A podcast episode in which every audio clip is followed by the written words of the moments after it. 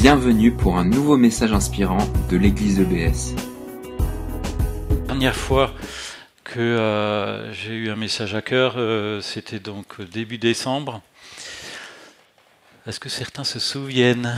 C'était sur une identité de ressuscité. Jésus nous a ouvert la voie, nous a donné une nouvelle vie. Donc, euh, nouvelle vie, qui dit nouvelle vie, dit résurrection. Nous étions morts euh, par euh, nos péchés, par notre méconnaissance de Dieu, et après avoir rencontré Jésus, après avoir cru son œuvre pour nous, il nous donne une identité de résurrection qui irradie autour de nous, qui donne envie, et en fait qui n'est qu'un début. Parce que euh, après cette identité, après avoir reçu, après avoir été, euh, entre guillemets, nouveau-né, il y a la croissance, il y a la suite. Et Dieu a quelque chose de, grand pour nous. Et aujourd'hui, je vais parler d'une manière de vivre cette nouvelle vie, de répondre à l'appel de Dieu, parce qu'il a quelque chose de spécial à nous dire et que tout n'est pas facile. Il veut nous faire participer à la croissance de son royaume. Et quand il nous appelle, comme Jésus a appelé ses disciples, il le fait pour nous.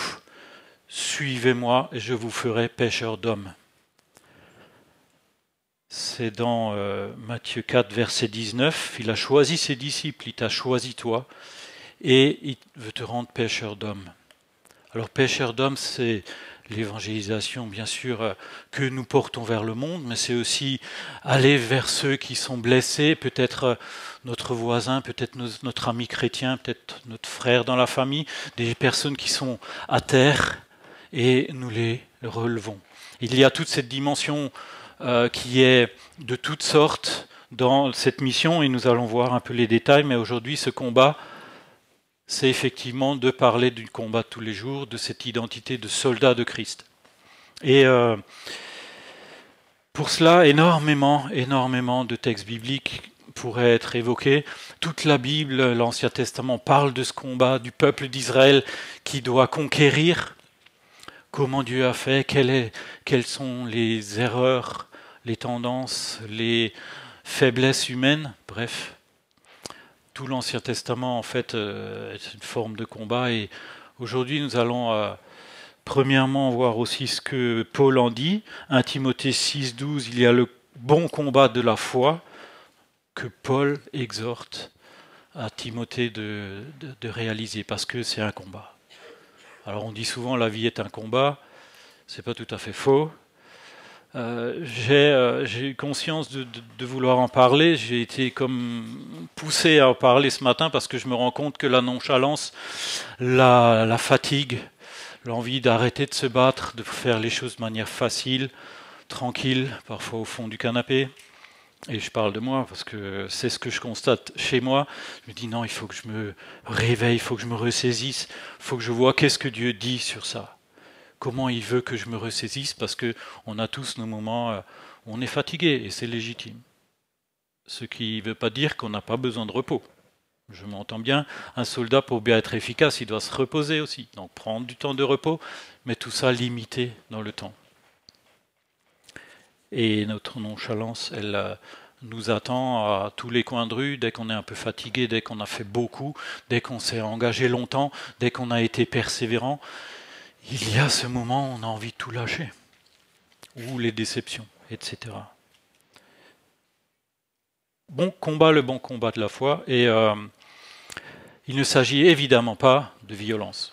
Il ne s'agit évidemment pas de saisir en fait euh, une, virulence contre les autres. Il ne s'agit pas euh, d'avoir un autre caractère que celui de Dieu, qui est avant tout un Dieu de paix, un Dieu qui calme, un Dieu qui veut euh, nous rendre euh, réconciliateurs avec les autres. Donc, on croit qu'il y a une contradiction, mais en fait, pas du tout, et nous le verrons un, peu, plus loin.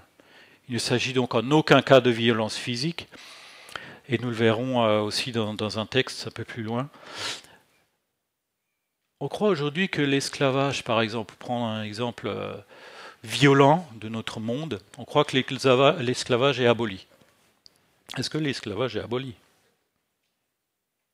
Du point de vue légal, oui. quoique ça dépend des pays.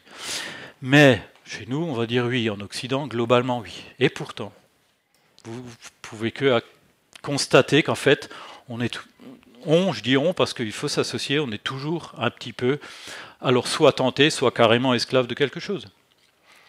Euh, avec la technologie, on peut faire tellement de choses qu'on est captivé par tout ce qui peut se faire, tout ce qui peut se vivre, tout ce qui peut se réseauter, hein, donc créer du réseau. Plus on a de la technologie, en fait, plus on est accaparé. Voilà, donc euh, une des ruses de Satan, et on va voir les textes qui en parlent, une des ruses du Satan, c'est effectivement, publiquement, l'esclavage est aboli. Mais en fait, bah, il rentre par les petites portes.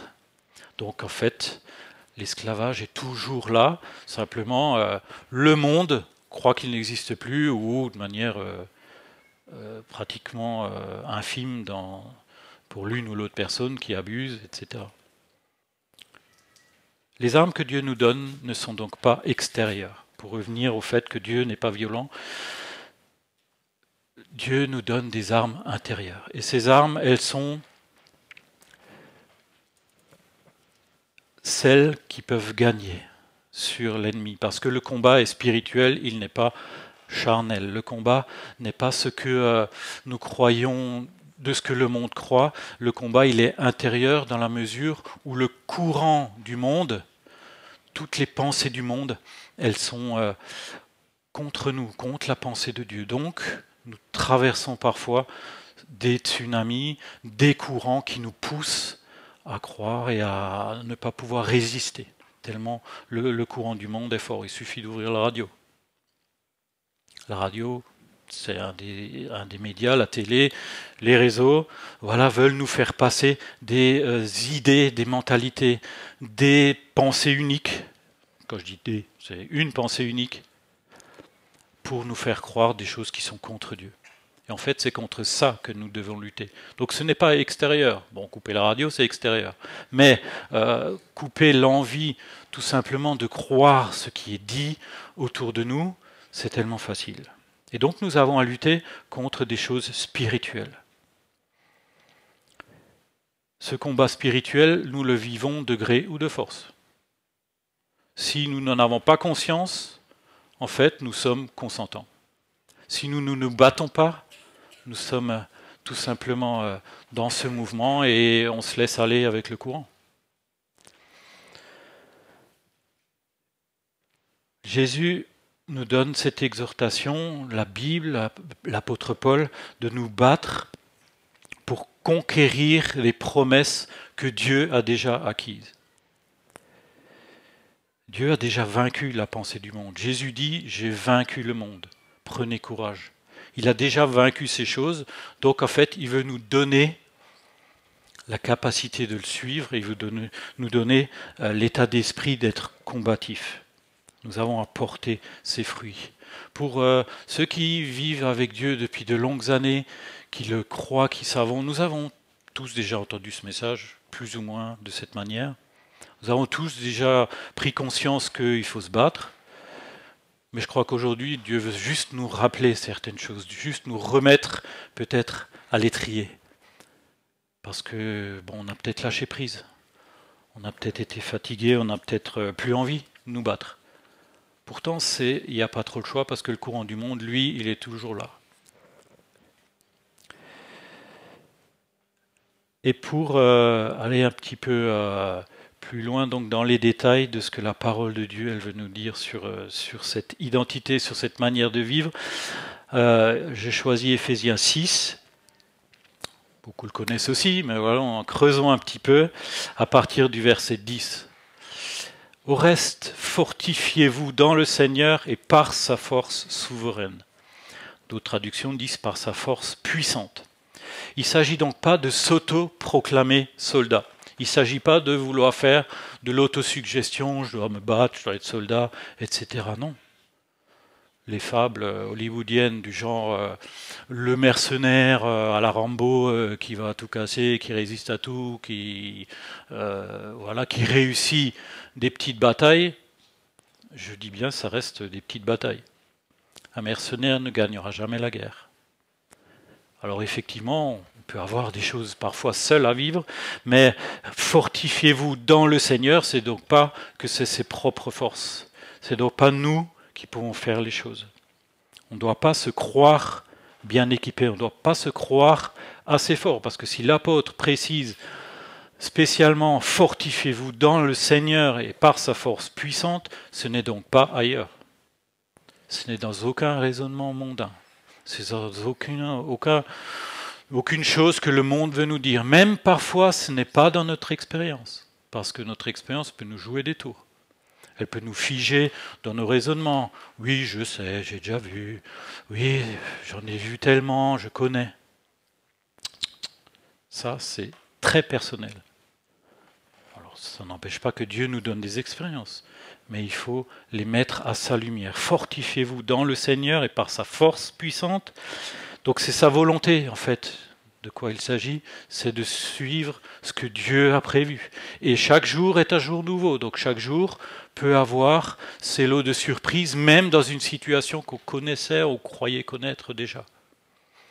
Donc suivre la volonté de Dieu est une condition sine qua non de réussite. Ça veut dire la chercher. Et donc elle n'est pas évidente, cette volonté. Elle est dans la Bible, mais dans les situations spécifiques, dans un bon tsunami qui nous secoue, voilà, les émotions sont là et difficile parfois de, de se mettre à l'écoute de Dieu en silence. Donc Dieu nous rassemble aussi. Parce que si c'est fortifiez-vous dans le Seigneur, c'est aussi ensemble que nous cherchons mieux, parce que, euh, comme je disais plus haut, ce n'est pas le mercenaire tout seul qui gagnera la bataille. Cette bataille de chercher la volonté de Dieu, de répandre autour de nous son amour, son évangile, de soigner, de prendre soin. Toutes ces choses qui font que nous cherchons le royaume de Dieu en tant que soldats, nous devons chercher à le faire croître en cherchant la volonté de Dieu, développant les dons euh, autour de nous, par sa force souveraine seule. Le verset 11 ensuite, revêtez-vous de toutes les armes de Dieu afin de pouvoir tenir ferme contre les manœuvres du diable ou les ruses du diable. pour bien se battre, il faut connaître son ennemi. C'est une évidence, mais est-ce qu'on réfléchit parfois vraiment qu'est-ce qu'on, quels sont nos ennemis? Comme je disais, ce n'est pas les personnes. Ce n'est pas contre la chair et le sang. C'est contre les choses spirituelles, contre les pensées, contre euh, ce qu'on veut nous faire croire, contre les pensées du monde. Au verset 12, c'est déjà d'ailleurs écrit, car nous n'avons pas à lutter contre la chair et le sang, mais contre les principautés, contre les pouvoirs, contre les dominateurs des ténèbres d'ici contre les esprits du mal dans les lieux célestes. Les esprits du mal se cachent bien parfois. Nous n'avons pas à lutter contre les personnes, mais contre des choses parfois qu'elles portent. Donc on n'a pas à se battre contre quelqu'un. Je l'ai vécu quand euh, vous l'avez sûrement vu dans n'importe quelle situation de travail, euh, de, de loisirs, de votre quotidien. Il y a parfois des personnes qui sont très faibles, voire incompétentes dans un lieu donné, ou dans un endroit, ou dans un poste donné. Elles sont incompétentes, ou elles ont de grosses lacunes, disons quelle est notre réaction naturelle? On, Souvent, on s'acharne, ou on est fâché, ou on est frustré, ou on est en colère parce que c'est injuste, parce que ça ne va pas comme on veut, parce que même peut-être on est très compétent et on croit que tout va bien. Euh, pour nous, on veut que ça marche comme cela, et en fait, on s'attaque à une personne si on, essaye de lui faire comprendre euh, par la force. Ça m'est arrivé, euh, ça nous arrive, je crois, régulièrement, qu'on considère que quelqu'un n'a vraiment pas sa place à, l'endroit où je suis, surtout dans le travail euh, ou dans les études, je sais pas, peut-être un, enseignant ou peut-être même dans l'église, quand a quelqu'un, ouais, mais il n'y a rien à faire là parce qu'il se débrouille pas bien, etc. En fait, il ne faut pas s'attaquer aux personnes. Il faut aimer la personne et c'est un combat d'apporter de l'amour et de l'aimer inconditionnellement comme Dieu nous a aimés. Qui peut dire que c'est facile d'aimer inconditionnellement? Aucun de nous, me semble-t-il, parce que on met toujours dans l'amour euh, la réussite. Euh, on veut aimer, puis quand on reçoit quelque chose, oui, ça nous fait du bien. Donc en fait, on aime pour recevoir parfois un petit peu quelque chose. Donc c'est pas inconditionnel. On doit aimer inconditionnellement, c'est un de ces combats que Dieu nous demande de porter parce que lui, il l'a fait pour nous, hein, en fait. C'est ça la motivation. Et il nous appelle à le suivre et à faire pareil.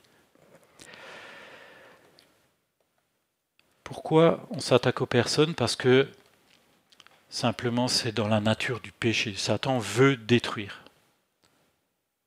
On doit combattre parce que Satan veut détruire tout le monde. Le but de Satan, c'est la mort de tout le monde. Hein. Faut, je pense que vous êtes conscient, peut-être pas tellement. En fait, le mal en soi, c'est le but de Satan. Il désire juste raser toute la terre. S'il le pouvait, mettre une bombe atomique, il a déjà essayé. Ça a été grave. Mais s'il le pouvait, il veut juste notre mort. Hein. Donc en fait, si on ne se bat pas, eh ben, on est complice. Ou on est victime, ou on tombe dans les différentes ruses. Et ces ruses de Satan, comme le verset le dit, tenir ferme contre les ruses de Satan, en fait, les ruses ou les manœuvres, hein, suivant les traductions, c'est des choses bien invisibles, bien euh, sournoises évidemment, donc c'est pas l'évidence. Et si on dit euh, cela, on sait aussi que en fait, on va pas vraiment se rendre compte au début. Et peut-être même avec, euh, disons, en ayant aiguisé, tombé dans certains pièges, ok, certains pièges, on aura maintenu, on aura, disons, vu le, on l'aura vu arriver, mais il y a d'autres choses euh, différentes, on n'aura pas vu arriver. Donc les choses les plus sournoises sont euh, des choses, encore une fois, invisibles comme la séduction. On ne se rend pas compte quand quelque chose nous séduit vraiment. On est émerveillé parce que ça nous plaît. Et quand ça nous plaît, c'est difficile de, refuser, de, s'en méfier. C'est difficile de... Euh, l'analyser et de s'en oui, de s'en méfier, tout simplement. Il y a la routine qui est aussi une de ces ruses. En fait, pourquoi faire autrement puisque c'est confortable? Et le confort, euh, c'est quelque chose que nous recherchons tous un peu. C'est pas toujours injustifié, hein. c'est normal de chercher un toit, de chercher euh, parfois sous certaines formes à se protéger parce qu'on euh, peut être agressé. C'est normal. Mais la routine est quelque chose qui, qui aide ce piège de l'habitude parce que euh, c'est difficile d'en sortir, c'est difficile de sortir de sa zone de confort. L'isolement est aussi un de ces pièges. Parfois on a besoin d'être tranquille.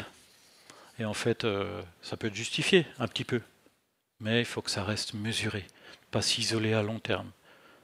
Et euh, l'Église est là pour euh, entourer, pour aider quand on souffre, parce que l'isolement, c'est souvent par besoin de essayer de gérer sa souffrance, de gérer euh, sa colère, peut-être, de gérer son péché. On s'isole pour se dire je vais faire de mal à personne. Mais c'est pas ce que dit la Bible. La Bible dit de confessez-vous vos péchés les uns les autres, pour que on puisse prier les uns pour les autres. D'autres, d'autres ruses sournoises, les distractions je pourrais faire une liste très longue, hein, mais voilà, j'aurais choisi quelques-uns. Euh, on y a réfléchi d'ailleurs à plusieurs. On a essayé de, voir qu'est-ce qu'il y aurait comme ruse. bref, les distractions. Je crois aujourd'hui, euh, avec notre monde euh, souvent à 35 heures, ou voilà, en tout cas, on peut bénéficier de tellement de choses différentes que ça donne de la joie aussi. Bon, elle est éphémère, mais enfin bon, ça fait du bien de se changer les idées, etc. Méfions-nous d'abuser des distractions. Il y a euh, le succès facile. Le succès facile est une de ces ruses parce que, euh, en fait, vous le comprenez bien, euh, quand on est émerveillé par ce qui réussit, on n'a pas envie de s'arrêter. Pourquoi s'arrêter? Pourquoi s'en méfier? Mais il faut s'en méfier parce que Satan traîne derrière, il, il se réjouit quand on a le succès facile parce que souvent ça nous rend assez sourds aux autres. Les ambitions sont bonnes aussi, mais elles peuvent être très très charnelles. Est-ce qu'on a passé nos ambitions au filtre de Dieu, au filtre de ce que lui veut et de ses objectifs, de cette promesse, de ce royaume qu'il veut diffuser autour de nous, à travers nous?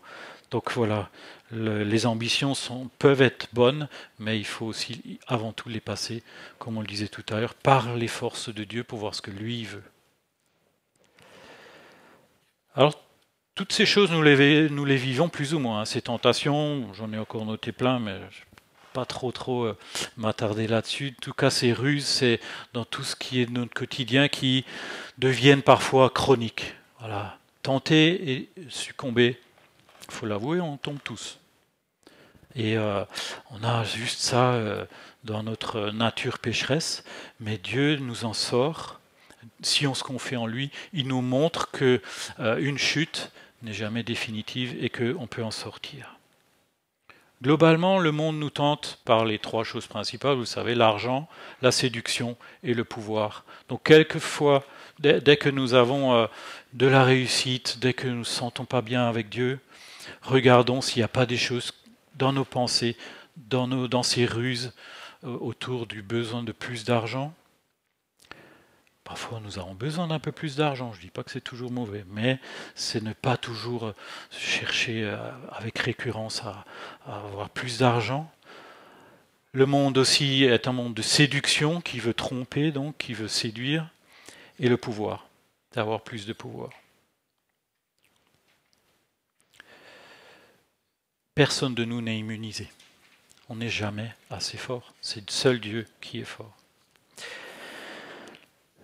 Le verset 13 à 17, encore une fois, de Éphésiens 6, dit C'est pourquoi prenez toutes les armes de Dieu afin de pouvoir résister dans le mauvais jour et tenir ferme après avoir tout surmonté. Tenez donc ferme Ayez à vos reins la vérité pour ceinture, revêtez la cuirasse de la justice, mettez pour chaussures à vos pieds les bonnes dispositions que donne l'évangile de paix. Prenez en toutes circonstances le bouclier de la foi avec lequel vous pouvez éteindre tous les traits enflammés du malin. Prenez aussi le casque du salut et l'épée de l'esprit qui est la parole de Dieu. Alors je ne vais pas trop travailler toutes ces armes parce que je, le prévois pour dans quelques mois. On a prévu euh, peut-être fin juin, je crois, que j'approfondisse un peu euh, le contenu de toutes ces armes. Mais ce qui m'a intéressé, c'est euh, un peu tous les verbes, la manière dont on se comporte, dont on prend les armes. à la projection, on peut préparer tout doucement la, la vidéo qui va suivre. Et donc, la manière de prendre les actions que nous pouvons réaliser, que nous devons avoir comme euh, détermination à faire, à vivre, c'est de prendre les armes en toutes circonstances. Donc on n'est jamais exempt de devoir euh, s'armer, de devoir réfléchir, méditer, de résister aux difficultés, parce qu'elles sont toujours euh, à la porte, à attendre. On en aura tous les jours, de se préparer donc pour résister aux difficultés tenir ferme. Alors tenir ferme, ça m'a fait penser à un cordage en fait. C'est tenir cette corde comme quand on escalade ou quand on est dans une cordée. Tenir à Dieu tous les jours. Se tenir à lui. S'attacher à lui. Tenir ferme pour avoir cette confiance illimitée de combattre le bon combat pour avancer et résister au, mauvais, au mauvais raisonnement, au monde autour de nous. La vidéo maintenant va parler de, revêtir l'armure. Alors ce qui est aussi intéressant, je trouve, en dehors du folklore, euh, de, voir ça, c'est qu'il ne peut pas l'enfiler tout seul. Ça donne aussi une dimension euh, de ce que nous sommes là, les uns pour les autres, à s'entraider et à s'aider à ce que dans une armure, il n'y ait aucune faille. Elle ne, pouvait pas s'enfiler toute seule et en fait, elle est lourde, mais elle permet de résister aux, traits enflammés. Il y a le zèle aussi, que dans les actions, mettre le zèle, en fait on se dit tiens mais c'est bizarre, mais il faut se saisir parfois soi-même pour se dire il faut que j'avance, il faut que je me secoue, saisir le, le zèle pour avancer et donner l'évangile aux autres, prendre des initiatives. Et puis il y a éteindre les traits enflammés du malin. En fait, il ne s'agit pas juste de se protéger derrière un bouclier, mais on éteint les flèches. Il y a une drôle de dimension là, c'est qu'on n'est pas inactif en recevant une flèche. On est obligé de résister aux tentations, on est obligé d'éteindre la tentation pour qu'elle devienne inactive. Parce que sinon, elle revient et elle revient et elle fait encore du mal. Voilà, globalement, je ne veux pas m'étendre trop sur ce domaine-là, puisque je, le ferai dans le futur. Donc on continue notre lecture de Ephésiens 6, euh, verset 19. Priez aussi pour moi. Alors j'ai pas oublié le verset 18, hein, on verra plus loin. Mais euh, l'apôtre Paul qui dit priez aussi pour moi. Le grand Paul, l'apôtre qui a parcouru euh, la Méditerranée, il demande priez pour moi aussi pour que j'ai de la hardiesse quand j'ouvre la bouche, qu'il me soit donné pour faire connaître avec hardiesse le message de l'Évangile. L'apôtre Paul qui demande, enfin j'ai trouvé ça très étonnant en fait, et, et nous, on ne demanderait pas à Dieu, il me faut de la hardiesse, de la, il me faut plus de hardiesse, il faut plus de témérité. L'apôtre Paul le demande, alors moi, encore mille fois plus. Parce que lui, il en a accompli des choses, et pourtant il a demandé que l'Église prie pour lui. Il avait besoin des prières pour l'Église. Priez pour vos responsables. Priez pour nous qui essayons de faire avancer ce bateau de l'Église. On a tellement besoin de sagesse, tellement nécessaire. Priez pour votre voisin, priez pour vous. Je veux plus de hardiesse, Seigneur. Alors c'est un petit peu dangereux comme prière en fait, parce que après, une fois qu'on a la hardiesse, il faut se jeter à l'eau. Hein. Hop. Seigneur, apprends-moi à nager, quoi. Enfin, à résister au courant et à grandir. En conclusion, je vais donner un exemple d'un combat. C'est tout chaud, tout frais.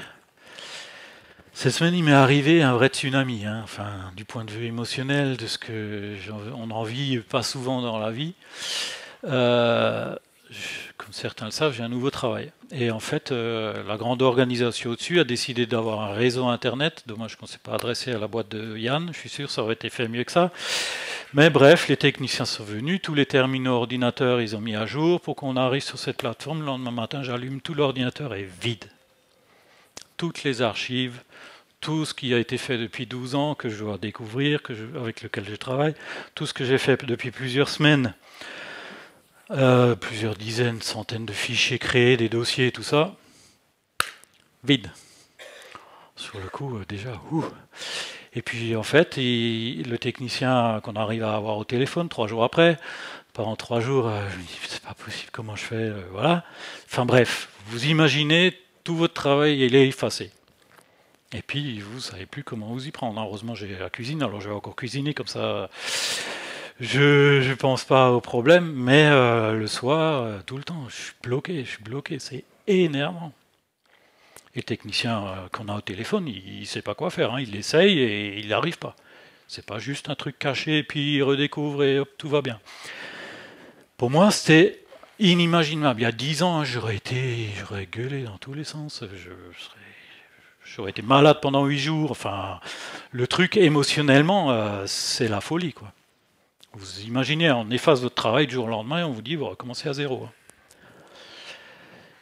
Et là, c'était le moment de mettre en pratique. Hein. Je dis, ah, Seigneur, je sais que tu sais, et je dois rester calme. Il y a 15 personnes autour de moi hein, qui, dépendent, plus ou moins de moi. J'ai un chef qui est à côté au bureau, auquel je dis c'est la cata, mais il n'y a pas mort d'homme. Et je suis là, il n'y a pas mort d'homme. Mais j'en peux plus, quoi. J'arrive le matin, il faut que ça marche, et ça ne marche pas. Voilà, le tsunami, je pense que vous avez vécu dans une ou l'autre situation, chacun, euh, où, euh, je sais pas, vous perdez votre travail du jour au lendemain, enfin bref, un truc immense. Que faites-vous à ces moments-là? Là, je me suis dit, il faut que je mette en pratique. Hein. Seigneur, tu sais, c'est dans le calme et la confiance que sera ta force. Seigneur, tu sais. Puis je travaille, puis oh non, j'en mange pas, c'est la cata. Seigneur, tu sais, bon. Et puis comme ça, je tourne en rond, hein. et je tourne en rond, et je tourne en rond. Et en fait, avec le temps, je me suis tiens, ça va, ça va me servir, ça, parce que j'ai vraiment réussi à être calme. Bon, ça ne veut pas dire que les autres n'étaient pas au courant. Hein. Ils l'entendaient, mais j'étais pas acharné. J'étais pas en colère. Euh, explosive, quoi. J'ai réussi à contenir. Je sentais monter régulièrement le niveau de nouveau. Et j'ai dit, non, c'est bon. On fait autre chose. On, laisse tomber. Et je renonce au passé aussi, hein, parce qu'en en fait, le passé, au jour d'aujourd'hui, ils n'ont rien retrouvé. Hein. Mais voilà, le passé est passé, en fait, raisonner que, tant pis, il y a des choses, elles disparaissent. Et le jour où je perdrai mes parents, ou quelqu'un de très très cher, parce qu'il est à la fin de sa vie, je pense que ce sera pire. Donc je vais aussi essayer de mesurer les choses pour être, pour temporiser. Temporiser et me dire, je m'accroche, je me combats cette colère, je combats toutes ces mauvaises émotions qui montent et qui montent et qui montent. Comment faire? Et euh, en fait, sans faire exprès, ce message est là pour préparer cette semaine de prière et de jeûne. La première chose qu'un soldat doit faire, c'est se soumettre à son commandant. C'est lui demander quoi faire, parce que lui tout seul, il ne sait pas faire. Lui tout seul, il ne sait pas s'entraîner.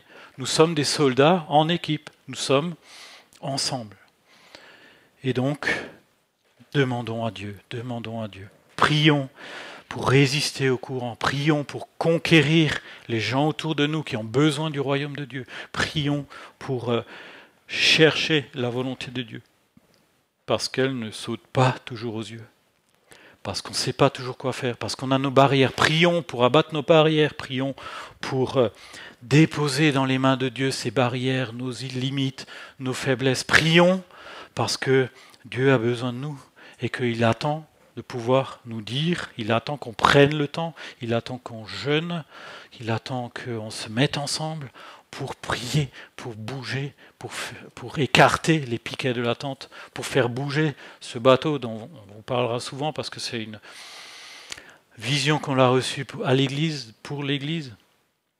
Prions ensemble pour persévérer, pour manier ses armes à bon escient. Jamais on ne saura correctement manier ses armes parfaitement, mais on a besoin d'être ensemble pour voir comment l'autre fait, pour en parler, pour développer ce travail ensemble. Prions, prions, prions dans les semaines à venir. Et pour euh, vous donner un encouragement de fin, je crois qu'on revient à l'Ancien Testament, dans 1 Josué, non, Josué 1, verset 2 à 3. Dieu te dit, Dieu me dit, lève-toi, traverse le Jourdain, on traverser une rivière, c'est pas simple. Il y a le courant. Mais Dieu dit Lève-toi, traverse le Jourdain, que, voici toi et tout ce peuple en direction du pays que je donne aux Israélites. Tout lieu que foulera la plante de tes pieds, je te le donne, je vous le donne. Fortifie-toi, prends courage. On le sait, c'est répété, mais on a besoin de l'entendre. Fortifie-toi, prends courage, je suis avec toi tous les jours jusqu'à la fin du monde, nous a dit Jésus. Je vous souhaite de mettre cela en pratique. Si vous voulez bien, on va incliner nos têtes. J'ai à cœur de prier pour, chacun de nous. Seigneur, tu as placé en nous des dons. Merci pour euh, chaque talent que tu nous as donné, que nous ne pouvons pas inventer, Seigneur. Toi, tu nous as donné des talents. Tu désires que nous mettions en pratique tous les dons dans ton Église pour battre les manœuvres de Satan, pour battre les faiblesses de ce monde, pour battre tout ce que toi tu euh, nous diras de faire. Merci parce que ton amour est si grand, Seigneur. Merci parce que tu veux nous équiper, parce que euh, sans toi nous ne pouvons rien faire. Merci de nous préparer à cette semaine de prière encore, de nous rendre déterminés, proactifs que la grâce descende sur chacun de nous, Seigneur, et que ton Église puisse croître pour le salut des autres autour de nous, que ton Église puisse croître dans le soin mutuel les uns avec les autres, ici, dans notre famille. Merci pour euh, les heures à venir aussi où nous continuerons de faire croître ce royaume dans l'amour, dans le repas fraternel, dans ce café théologique. Guide-nous, Seigneur, encore et souffle dans, dans nos voiles au nom de Jésus. Amen. Merci d'avoir écouté notre podcast. Pour plus d'informations sur l'Église EBS, rendez-vous sur le site internet www.église-ebs.com.